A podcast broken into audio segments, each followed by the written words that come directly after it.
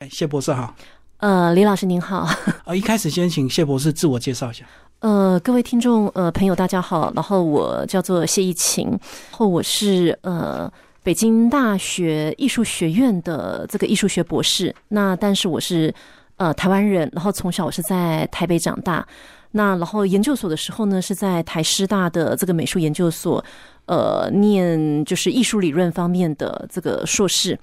那然后所以以我自己本身来讲的话，我是有一段就是在台北的这个高中教书的这个工作历程，那后来再继续到呃北大去攻读博士学位，然后以及现在是在呃上海的一间大学上海视觉艺术学院，然后担任大学老师。跟我们聊一下家庭状况。呃，我的这样的家庭状况哦，因为其实我自己从小我是一个比较叛逆的这个少女嘛。那然后，所以其实在我小的时候，我我父母是比较开明的这样的一个父母。那然后我是在那个永春那一带长大。那不知道李老师就是对于平常会不会到永春站啊、后三品监狱那一带，就是去逛一逛？我们那边有个虎林街，就还蛮好买。哦，是是，对虎林街。那然后因为其实我小时候啊，呃。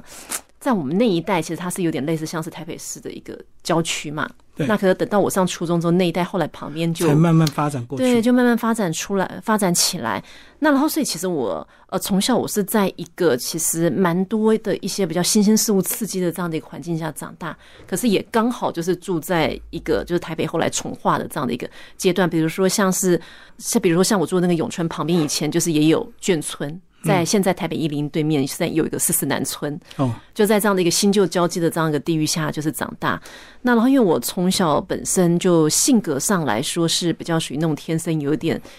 就是天生的艺术家的这样的一个个性，嗯，那然后所以个性上我是比较叛逆，比较叛逆一点，浪漫不拘，是不是？叛逆，叛逆，浪漫不敢不敢说，但是比较叛逆的意思是说，因为我可能从小到大，比如说像我自己现在这个职业是老师嘛，嗯，可是我今天早上还正在回想，就是我好像从在大学研究所之前，我没有跟任何学校的老师有过比较密切的这样的一个接触，因为通常常常，比如说老师他可能发布一个班规，我都是会第一个就是会去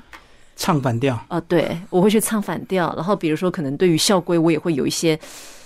违规，那然后甚至我以前在大学的时候，就是我父亲还曾经收到，因为我那时候大学念新竹教育大学的这个艺术与设计系，那我父亲有一天就在我大二的时候，他就是还接收到就是学校给我的一个通知，说你女儿因为翘课太多。那如果翘课在太多的话，就是这学期的德性可能会有不及格的这样的一个危险。是对，然后所以就是说，在这样德性一个不及格的这样的一个状态之下，你女儿可能会被退学。然后，所以我爸他那时候还就是打电话劝告我，就是希望我可以正常的就是出席课堂，出席课堂。所以我从小其实我一直有一种很强烈想要表达一些想法的这样的一个欲望啦。那然后，所以我反而是觉得是说，后来就是因为我父母他们可能对于我这样的一个叛逆的个性，他们有一个比较。体会，那所以他们可能会比较用一个引导式的这个方式跟我相处。所以在我这样的一个性格，我在后来念大学之后，因为是念了美术系之后，我这方面的性格其实反而相较来讲，青年的时代其实相较来讲是平缓还蛮多的。所以艺术家有时候不能太听话，对不对？艺术家不能太听话，如果太乖的话，就走不出自己的路嘛。对，一定肯定是的。就是比如说像我以前国中的时候，美术班的同学，我们好几个。呃，因为其实国中美术班那个时候有很多功课很好的这个同学嘛，在我们那个年代。但是像我们现在很坚持在从事艺术教育方面的工作的同学，在当时其实从国中开始，大家就都蛮有自己的一些想法的。嗯，过去的叛逆有吃到苦头吗？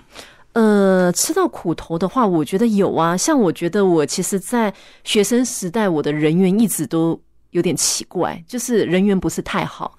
就等于是说，我是那一种，就是你在家里还好嘛，但是你就是一到学校去，你就是感受得到自己好像跟人家有点不太一样，不是很受欢迎的这种感觉。这样，就比如说像我以前在高中的时候，我有个绰号啦。那当然，因为我本来外形跟个性，最常听到有人跟我说的是说，他们觉得跟我认识越久，会觉得我的真实的性格跟外形，它其实是有一点。反差感的外形很冷酷，是不是？当时有一些同学觉得我的外形可能还算是比较梦幻一点啦，比较梦幻啦。这个也不好自己讲，现在年纪也大了嘛。对对对，比较梦幻，但是可能做事跟思维是极度理性的这样的一个类型。可是你叛逆的个性，不是在同学中有一些人会把你当偶像崇拜，不是，就会有很多小跟班。不是，是大家觉得你好像就是那种学艺术有点怪怪的这样子。哦那然后在我们那个年代，其实你学艺术的小孩在学校也不是像现在，就是大家会那么了解，就是你的这个想法。但是我现在回想起来，是因为我觉得叛逆的人有一个特点是，我觉得叛逆的人很容易看到一些事情的真相。嗯，我觉得这个也也影响到我后来为什么会选择学术作为我的主业，因为学术很多时候你要去探究一个真理跟一个真知嘛。是，对，那然后所以像叛逆的话，就变成是说，你会比如说，好，我打个比方，像我以前高一的时候，我刚开始刚进高中，就会有一些男同学会对我表示一些好感。告白啊。哦，对对对对对，那到后来就是大家可能就变得有点像哥们之后，就会说，哎，觉得好像当时看刚看到你的这一种梦幻的感觉，跟现在好像是有一点不太一样，就对我的性格就是开始比较。了解了，就是比较了解了之后，是因为我觉得，其实，在十几岁小孩子，大家其实有时候你不见得会去判断周遭的一些事情是不是。可是我，我后来有一个朋友就讲一句话，他觉得，我觉得他讲的很好。他说，我好像一直以来，我都会去不顾虑旁人的想法，我去说一些所谓的政治立场不太正确的话，一些真相的话。比如说，哎，教官，你说这个，我觉得你的用意其实是怎么样？哦，你会挑战他的背后的意义。对我从小我就会喜欢故意去刺一下权威，就是我会去刺一下权威，然后就是会让。可能就是会让这样一个体制里面，当时的这种就是，比如说小时候就是父母嘛，那长大了就是学生才就是师长，就是你会刻意用这种方式，你会去不太舒服。那这个其实会有点影响到我在同才的这个，也不是说我人缘不好，或是说我会被排挤，什么都不是，只是大家就会觉得你好像是一个不太一样的。大家会怕你呀、会跟你在一起怕被连累。我觉得好像其实也不至于是说被连累，而是说就是就是你会有一些志同道合的朋友，那那些朋友普遍来讲，他们就都是比较有个性的。但是这是极少数人吧？就是可能会有四五个一些朋友，然后这些朋友他们现在有些可能是 DJ 啊，有些是导演呐、嗯，然后有些是艺术家，大部分人还是会服从这个体制。大部分是啊，是是是是这个样子。可是你个人在年轻的时候，会不会很讨厌人家只看你的外表，呃，就忽略你的内在，或者是你想要表达的一些诉求？呃，我我我我，首先啦，我不觉得自己的外表有到，就是我自己对我的外表，我没有一个很客观的一个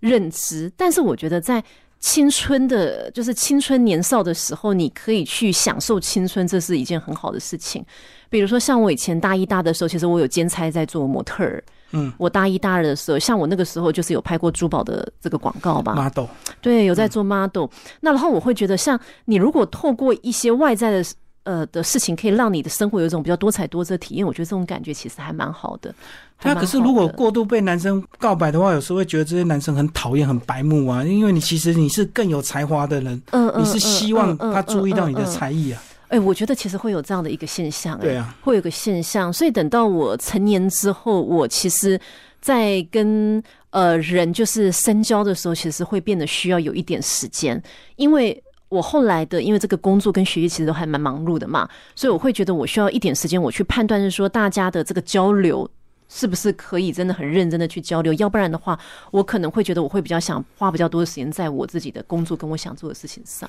那我们来讲，为什么你会选择念美术？为什么会选择有家庭因素吗？你家里有艺术家吗？我家里没有艺术家，我家人都是从商，从商。呃，因为我那个时候其实是有点考不太上其他科系，我是画画比较简单，是吧？我我当年啦，那一年就是是整个台湾的那个考大学那一年，他有一个政策，就是他不采取每一科的成绩，他那年只看。就是只看某几科，我那是第一届实施，哦，只嗯看你的优点。就是比如说我那那个时候念的美术系，新竹教育大学现在已经被清，就是现在就是清华大学，对对对，清华大学艺术学院。然后他们那个时候是采集国文、英文跟数科的成绩，嗯，数科的成绩，那个可能也是给就是艺术方面的这个这个青年，就是有一个机会吧。是所以我当时其实是这三科加起来，然后我可以去念公立大学。那如果假设是五科的成绩的话，我还记得我那个时候还填了一些志愿，比如说宗教系啊，昆虫呃宗教系啊，就是可能就是在就业上比较比较少少听到的一些比较另、类，比较另类的系跟你。个性一样。呃，没，主要是没有什么学校可以填那个时候。那然后，所以家人会觉得念美术系可能可以比较保障我有相对大学，好一点。因为那个时候大学也不像现在那么多。那所以家人可能会觉得我念美术系可以保障我有大学念。可是你念国高中是美术班，那美术班一定要有一些基本的训练，初中是美术班的，对对对那由不得你作怪。所以你那时候过去在练一些基本的素描或者一些对对基本功的时候，你会不会觉得很烦躁？同样的东西要画这么精准，呃，我觉得不会耶，因为其实你真的就是，我觉得学艺术的小孩可能有一个特点是，对于艺术这件事情的耐心跟其他事情不一样，嗯，不一样。然后你反而觉得在这样子里面，你有一种成就感，有一种成就感。其实你如果说的比较夸张，就是你有一种找到自我的。找到自我的这样的一个 一个感觉嘛？那我相信，我其实有一些美术班的同学，应该大家也都是有这样的一个想法，嗯有这样的想法，所以我们反而以前在上术科课的时候，其实大家都是非常认真的。那美术班的这个学科是不是都比较差？没有，我们那个时候美术班的功课很好。哦，呃，我们在当时美术班其实等于就是像音乐班，我们都是资优班。像我们当时班上的这个同学呀，我是念西松国中嘛，我们班上的同学有大概三分之一以上念的都是前三志愿。高中都念的都是前三志愿，对对嗯对，所以我的印象是所谓的书念不好，干脆就去念个美术、呃美工科，可能就是技职教育就开始比较往专业化的这个方向，对对，那是技职教育。另外一个就是跟呃高中的教育的那个那个教学目标可能就是有点不太一样啦。对对对，你学生时代会不会有那种怀才不遇的感觉？大家不懂你，或老师不懂你，不会，因为学生时代还想不到怀才不遇这几个字，你想法还很单纯，就对。不会不会不会想不到怀才不遇这件事情。但是呃，我觉得我有一个老灵魂，嗯嗯，老灵魂，就比如说像我十四十五岁的时候，我会去读《红楼梦》。是然后我就会把《红楼梦》里面的人情世故，我就会写一篇文章去分析。我就记得我那个时候十五岁，我写了一篇分析，就是林黛玉跟贾宝玉之间的情感的一个文章。然后我的那时候的那个呃国文老师他就给了我九十六分，可是他没有评语。是就是我会去写一些，我现在回想起来，我现在在看，其实不太像是那个年纪的。超龄的。哎，对，其实还蛮超龄的。对可是人家看《红楼梦》都是看爱情故事，哎，你那时候嗯都没有往感情去发想。我看的是世态的炎凉，然后我看一个世态的炎凉，然后看一个大家族的没落，嗯，对，那然后你看他们背后的就是一些就是细节，跟每个人就是在自己角色上的身不由己。我那时候从《红楼梦》里面，其实我看到的是这一些，嗯，就是我觉得我对于那种传统的情爱的那一种爱情小说啦，其实我。从小我看的不是很多，但是我经典文学我我其实看的不少，像是《简爱》啊、《红楼梦》啊、《咆哮山庄》啊，我其实呃青少女时代我还蛮喜欢看这些小说的。哦，所以你把你的时间都纠结在文学里。呃，兴趣啦，兴趣，所以其实我的中文成绩也一直就比较比较好一点嘛。就是我的中文成绩也一直以来是会比较好一点的，对对对，嗯就是我会对文学跟对于呃就是历史类的科目我是兴趣比较大。那然后我的数理，我就是以前高中的时候花的时间是会比较少，嗯，对对对，所以那时候你对你的未来就有一些想象吗？我那个时候就觉得我要因为你已经有点超龄了，是不是就开始有一些想法？我那时候会觉得我要做一个生产东西的人，生产一个作品的人。嗯，那不管说那个作品的载体是什么，比如说像是绘画是一种嘛，你文章也是一种，艺评研究也都是一种。对对对，就是我会想要有一个我自己的东西，就是去把它给呃生产出来。对对嗯对，会有这样子的一种想法。所以那时候还没有很明确是美术这条路。没有，其实我我以前曾经在高一有一阵子念书比较认真的时候，我想念法律系。你是有看到社会现象，还是看到新闻？我就是对于法律，就是我那个时候很单纯觉得律师是不是可以穿律师袍上法庭，就是伸张正义啊？对对对对，包含其实像我现在看到一些律师朋友，我都会有一种尊敬感。就是我我我很喜欢律师所代表的那种很正义的这样，就是我在我的青少女时代啦，我对那样的一个形象我有一种崇拜这样。嗯，对对，大家看到这种职业就会有特别那种崇拜感，包括律师、警察啦，或者是法官这样。对对对，我会有那种就是维持社会秩序正义的这样的一个职业，我会有一种嗯，崇拜感。对可是对那些法条，纯粹就对考记忆。你那时候你觉得你在记忆上这这这方面怎么样？就是自吹自擂，其实我蛮会念书的，哦，要不然我后来也考不上北大的博士班呐、是因为你要把北京大学博士呃拿到，其实这个是很辛苦的一段历程嘛。嗯，因为毕竟你在北大是你是五湖四海的各省状元，大家在竞争。没错，对对对，所以其实真的讲起来的话，念书对于我来讲，一直以来都可能不叫不是一个负担啦。嗯虽然我刚才说我青少年时代功课不好，但是很大一部分是因为我都在想一些其他奇奇怪怪的事，所以你是灵魂叛逆，可是该做的事情还是会做，就对。功课没有到非常差，但是功课确实也常常就是在倒数的边缘。对，但是我后来决定我要念书的时候，我就是在大三那一年用一年的时间，我后来就是念书之后，我就考上台湾师范大学的美术研究所嘛。嗯，所以我觉得可能读书这件事情对于我来讲，一直以来都可能不是太困扰我的一件事情啦。所以你真正开窍是大学吗？大三吧，我大一大二就是一直不停的在约会，然后就是我最近啊，就是看我那个，因为我现在在大学任教嘛，我就看我们自己学校现在任教的学校是艺术学院，我就看现在的学生现在的学生那些十八十九岁女孩，就是约会啊，对，天天约会，我就觉得，哎呦，那就是以前的你啊。对，就是以前的我这样。那你大三是什么事情让你突然就觉得学业更重要？我觉得还是有一种你，我觉得我比较看重一种自己的成就感吧，自己的成就感。甚至我以前那时候有一种想法是，我觉得我大一大二要尽量的玩乐，让我大三大四可以对对对对，就是我那时候会有一种感觉，就觉得说，那当然，另外一个还有一部分是因为其实。我觉得我有点错过大一大二的时候专心创作的时间，像比如说我们念美术系的朋友，现在很多可能也都是就是活跃的当代艺术家，他们其实很多是在大一大二的时候，他们其实会不停的去尝试各种技法跟创作。哦，那但是其实我大一大二的时候，我相对来讲，我这方面累积的作品也不是很多。不是很多，那但是我一直以来在大一大二的时候，我在所有的课程里面，我对于艺术史、史学方面的课跟艺术学的这个理论的课，我一直以来成绩还不错，我觉得还是我自己有兴趣啦。就跟我们自己现在我的学生那些女孩一样，就是她们可能不见得所有科目都认真，她们会挑某几个。她有兴趣的对。对对对，所以你是到大三才开始对这个未来有一些什么呃算是急迫感嘛？呃，有比较完整的一个规划。那所以在那个时候，其实自己下的就是改变是会比较大一点的。是会比较大一点的，那然后所以那个时候就变成说，其实在我之前从高中的时候就有些死党，他们都会觉得好像我到了大学的时候，就是转变其实是判若两人，是就是判若两人的一种转变。这样好，那其实美术呢，要么就是研究，要么就是创作。对对对，呃，那你嗯最后是选择研究路线，对是的是的但，是你过去有曾经试着创作过吗？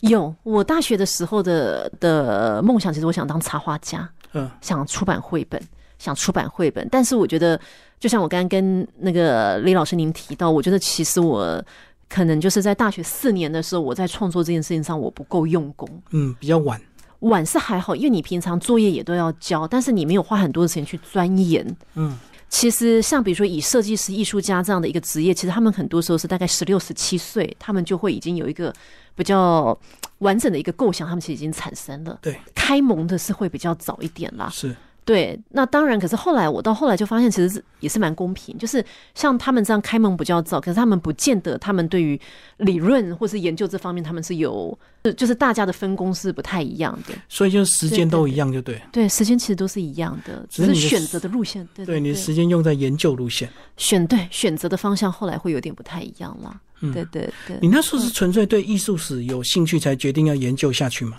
我研究所念的是艺术教育，嗯，艺术教育。其实我老实说，我那个时候我没有一个很大的想法。第一个是因为我其实从小到大没有认真念过书，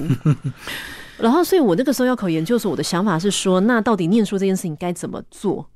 该怎么做？我去研究的是如何念书这件事。先研究如何念书。对，所以我那个时候就买了一本台大教授写的书，就是那本书，就是那台大教授他是在来教大家怎么念书。就跟有些书说教你如何读好一本书一样。对对，然后后来我发现台大教授那本书其实还对我来讲很管用，嗯它里面的那个技法，我就真的把它用在就是准备研究所的考试上。比如说你怎么去揣测，就是一本书它的题子，跟比如说你怎么去揣测一个题目它背后的这样的一个动机啊、立场啊，那然后怎么样，你用最短的时间你可以掌握一个理论的知识跟框架。那我觉得我大概是大三、大四的时候，我对于这件事情我就开始产生了自己自己的一个概念。那当然后加上，其实我性格本来就是比较好变呐、平常还好，但是对家人或是对一些比较亲近的人，其实我是话还蛮多的，嗯嗯，就是不停的讲话这样。他们有时候就跟我说：“拜托你不要再跟我讲话。要讲到他百分之百认同，”呃，会一直讲我自己的想法，他们就会说：“那你拜托你不要再跟我讲话。”但我平常是不太会这样子。可是你在这个转折的过程，你有跟任何人商量吗？包括家人，或者是大学的老师、教授或者是比较亲密的这个好朋友、朋友闺蜜这样，嗯，没有，还是完全自己脑子在变而已，自己脑子在变，然后等到我变化的时候，他们就发现了这样。才压抑发现这样。对，就很压抑的发现，就是所以我的这样的一个成长一直都是那种好像阶梯式的，可是你过程不会迷惘，或者是怀疑，或者是 不知所措吗？不会，因为我自己后来发现，人如果你真的想做一件事情哦，其实你独立的一个状态是有助于你，就是真的可以下一个精准的判断的。更好，对，就不要左边听右边听这样。不不行不行，就是你自己先思考清楚你的策略怎么样是对的。然后，而且其实像比如说你以做设计来讲，因为像我之前在台湾黑秀网就是做驻北京的总编嘛，就是其实，在设计界有一句话，就是说，当你有一个创意跟想法的时候，绝对不要跟超过三个人讲。嗯而且我觉得，以台湾的父母来讲哦，你有时候跟师长父母讲太多，其实也不见得，泼冷水是不是？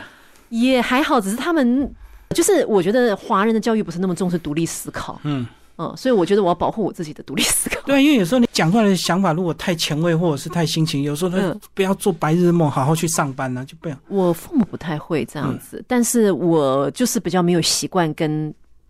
身边的人去沟通我这些一些最真正的、很内心的我正在做的计划跟想法。那然后，可是其实我觉得这个是学艺术的人，很多人可能普遍有的一种个性。是，比如说，你现在在构思一幅画的创作，你在酝酿一个主题，或是你现在要做什么创意，你太早讲出来，那个就非常有可能就是事情会就是推进不下去。好，对那我们来回顾这个学生时代啊，嗯嗯你觉得你最大的收获，嗯或者是失去最多，或者是这个比较可惜的地方，大概我觉得最大的收获是，我觉得我的学生时代整体来讲比较自由，嗯，所以等到我成年之后，我不叫不会有一种遗憾。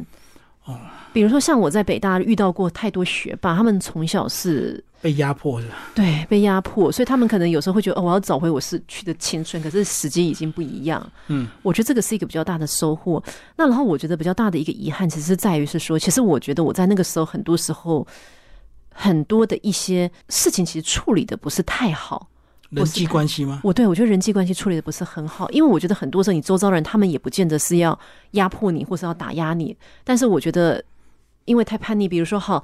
其实你很多时候你，你你你换一个跟人的沟通方式，或者是说，其实比如说有些师长他们有些想法，其实也是很对的，嗯，也许是是善意，就对。都是善意的。那其实你会让你的生活会快乐很多，然后加上呃，比如说像很多的这个学科，其实在我现在看我都觉得很有趣。哦，就错过更多学习。对对对，我觉得其实我错过蛮多，就是以前青少年时期好好学习的时间。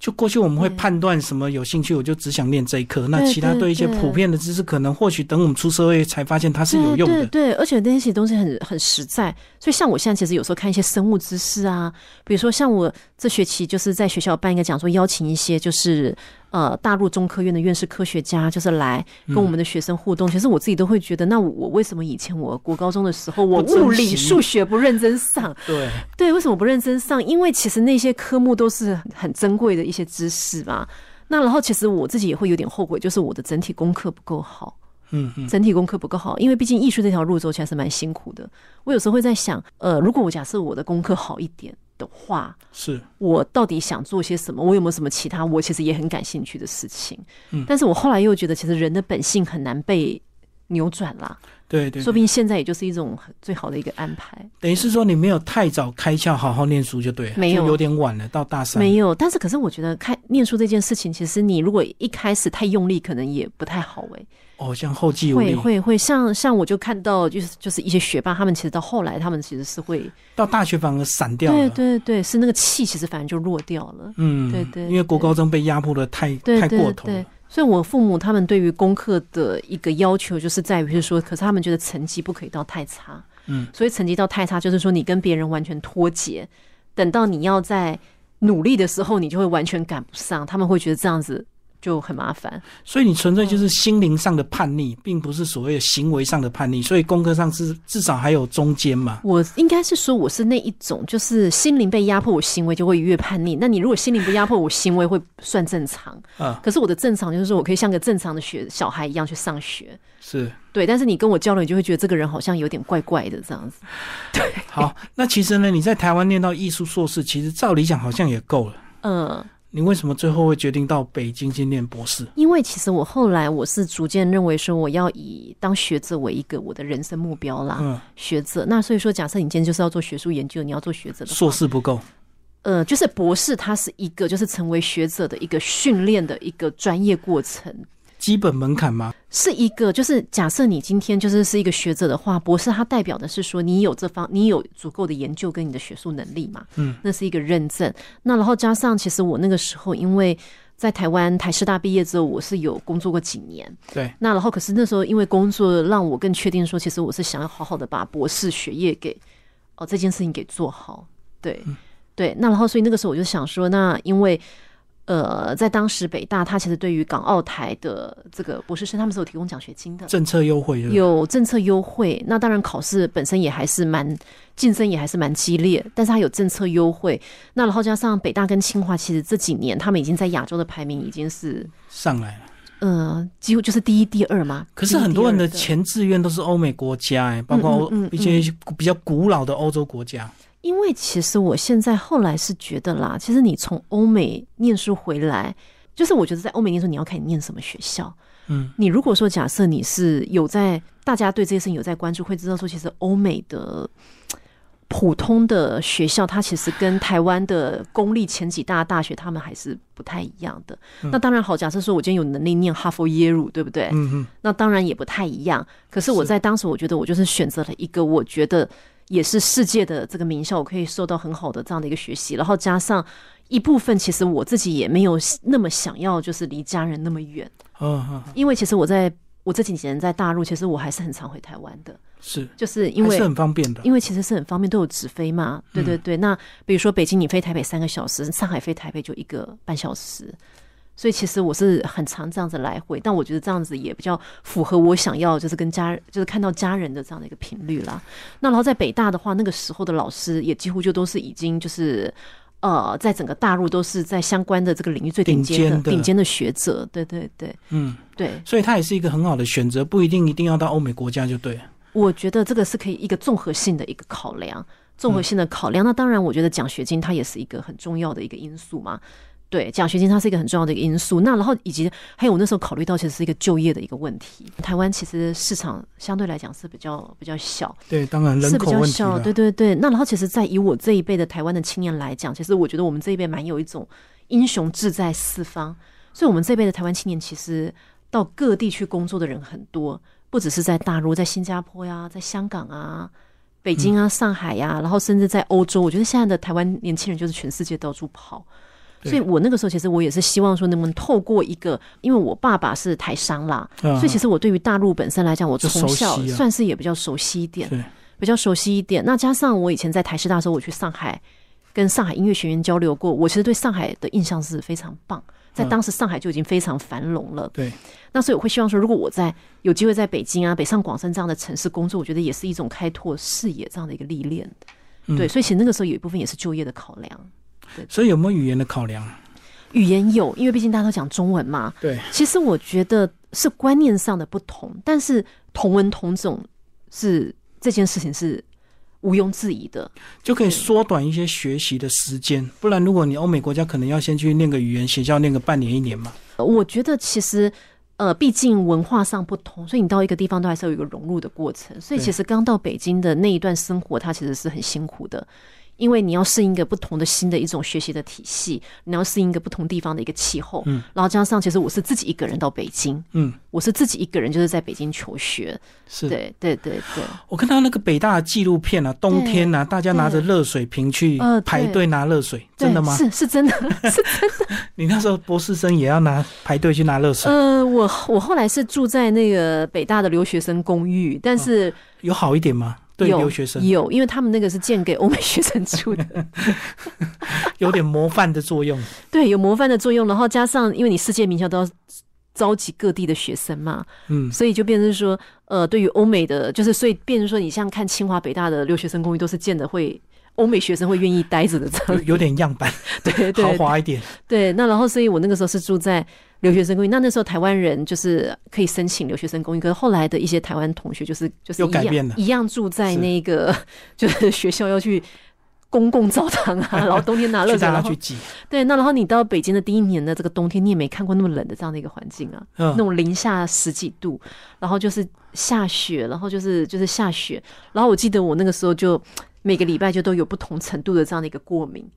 就是比如说皮肤过敏啊，因为干燥，对，因为干燥，嗯，因为干燥，然后加上就是与那个那个方言不一样，比如说像我在在在在北京最深刻的一种感觉是上海反而还好，因为上海各地的国际就是人很多，在北京我又常有一种为什么大家明明都讲中文，每个人的那个口音方言都不一样，嗯，不一样，在大陆是这样，就是不同的省份就是彼此之间也是。不一样的 对，也是不一样，比如说像我有一些同学就很明确的说，博士班同学说我就是不跟某个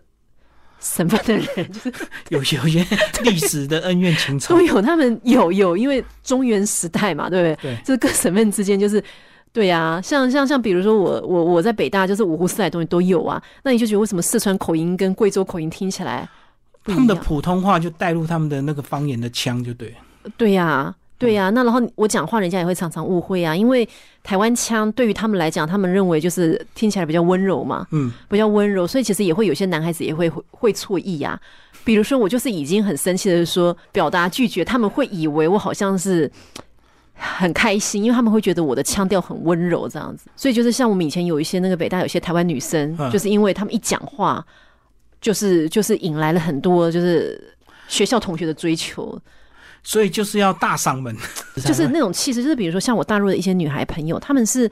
因为她们从小是那种女子能顶半边天这种教育长大，所以对她们真的平常讲话的就是，哎、那个谁这样，或者是说就是就是他们说话的那种方式是，如果我今天就是日常沟通啦，呃嗯，就是非常的有气魄。可是当他们今天要撒娇，或者说他们今天想要示好时候，他们就会转化成那种女性化的腔调。会撒娇，可是问题是以台湾人来讲，台湾人随时都处在那一种，他们会以为你好像在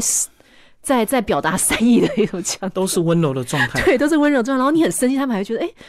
看你这样好像还挺可爱的，这样那个就是在一开始也是会还挺就是挺麻烦的这样。所以你大概去了多久才慢慢跟大家比较融合？应该要半年、一年以上。我觉得大概差不多两年的时间。哦，两年啊，对，因为第一年的话，你在博士班，你在学校是修课嘛，嗯那后来在第二年就开始有一些很好的同学。我觉得我很幸运的一点是说，我去大陆，因为大陆毕竟很竞争，北京、上海是一个很竞争的一个环境。但是我一来的话，我这个缓冲期我是在学校，但是博士班的这个奋斗历程也是很辛苦啦，因为同学们很优秀，学校要求又很高。对，但是你还是会交到一些很好的朋友。那个时候，就是我们这样青年大家交朋友，你就已经没有太多的想法，就是因为我很喜欢你这个朋友，所以我们大家交朋友。那你就会对于他们的省份呐、他们的文化、他们的思维方式，大家彼此理解就会变更多，嗯，会变更多。那你后来那个环境熟悉之后，你就。其实很多时候我，比如说像我对于北京，其实我有一种第二家乡的这样的一个感觉啦。嗯，那当然那是已经就是跳过了很辛苦的那一段的这样的一个历程。对对对。就是要熬过那两年之后，才会开始慢慢有家乡的感觉。呃，就是对，就是变成说到时候你跟人跟人之间的这样的一个人际关系，而且其实我后来到研究所之后啊，比如说像我刚才提到我高中时期，因为我爱表达我的个人高见嘛，嗯，所以人缘比较差奇怪。我觉得也不是差，就是大家就会觉得这个人就是怪怪的这样子，敬而远之嘛。也还好，也还好，可能因为我还长得算有点可爱，不是 就也还好，就是觉得这个人怪怪的这样子。但是我这个状态到我后来念研究所的时候就不是一个问题了。但是我觉得那可能也是因为是美术系的环境，哦，因为念到研究所的每个人都怪，嗯，对，就是每个人都有自己的坚持。对。那然后就是加上正常人了。我觉得很正常。那然后加上，因为我后来是走理论研究方向嘛，那我在叛逆，我也没有就是做创作的人叛逆，嗯。所以因为你做研究学术，你还是要有一定程度的这一个就是前置作业呀、嗯。你要花比较多时间来锻炼你的个人的逻辑，念研究需要辩论吗？需要。像像你做学术研究也有一些什么，像博士的话，我们常在说，就是口试叫做 defense 嘛，嗯，那就刚好就符合我这种喜欢 defense 的这种这种个性。defense 就是说，你要为了你的这样的一个研究目标、你的方向，你去坚持，是说论证这件事情它是不是可行，然后你的研究问题是什么，那你在这里面结构，你去怎么去归纳出来。所以像我这样的一个性格，我反而就是因为做学术研究之后，我得到了一种发挥，嗯得到了一个发挥，然后现在又都是整天讲话嘛。所以就是，我就把我的这样子比较奇怪的这个劣势转为我现在的这个，找到更适合你本性的这个职业 对对了，对对对对嗯对因为你要为你的坚持去辩论嘛。对，就是就是，我觉得我个人本身我是觉得我还蛮有学者的这一种，就是研究人员的这一种坚持啦。好，现在是北大的这个老师，嗯。那现在回头来看，对对，我相信在学生时代，应该北大这两年对你的印象非常深刻。有没有最怀念的事情？是冬天的雪吗？我在北大念博士念了不止两年呢，我在北大念博士念了五年多，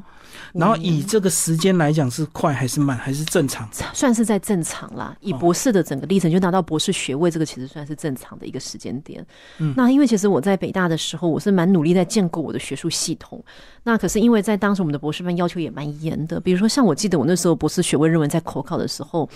我当时是因为已经十三万字的这个博士论文写出来，我是在研究艺术资助机制嘛。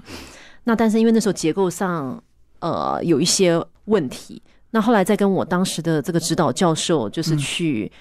呃讨论了之后呢，我就用一个月的时间，我再重新改了十三万字的这个著作。啊然后所以我记得我那个晚上，我就每天大概就是只睡大概三个小时，啊，然后中间当然还可能因为太累还感冒啊什么的这样子。对对对。对，就是会有这样的一个过程，但是熬过，就是博士学位这件事情，真的就是我拿到博士学位之后，我的性格的转变其实蛮大的。嗯，就是我变成一个更淡定的一个人，这样，走过大风大浪，就是我就很淡定，就是比如说我我现在工作上碰到什么事情，或是我在处理什么事情，我通常会想的就是怎么去解决，嗯，因为我觉得你就是要想一个解决的办法。我觉得这是博士训练带给我的一个蛮大的一个帮助，跟我的情绪其实现在起伏都不是很大。这五年有曾经想放弃过吗？有啊，有回台湾或找个人嫁？呃，会会有这样子的一个想法。那然后我们确实也有一些，你看到一些跟你一起念博士人到后来，其实也是中途离开的。嗯，有，所以其实我自己坚持完的时候，那种感觉跟成就感是不言而喻。有有有这种想法过，就是中间是会有一度想放弃，因为有时候你碰到了一些研究上的瓶颈，你不知道该怎么办，不知道该怎么去解决。嗯，那然后因为博士他又是一个很需要你去锻炼你独立的研究的一个能力嘛，所以如果你的研究方向跟其他的就是人不一样，其实别人可以给的帮助其实也很少。就要自己很孤单去走这条路。对对对，念博士是很孤单的一件事情，就是对每个人的这个心理的这个锻炼都是很孤单的一件事情。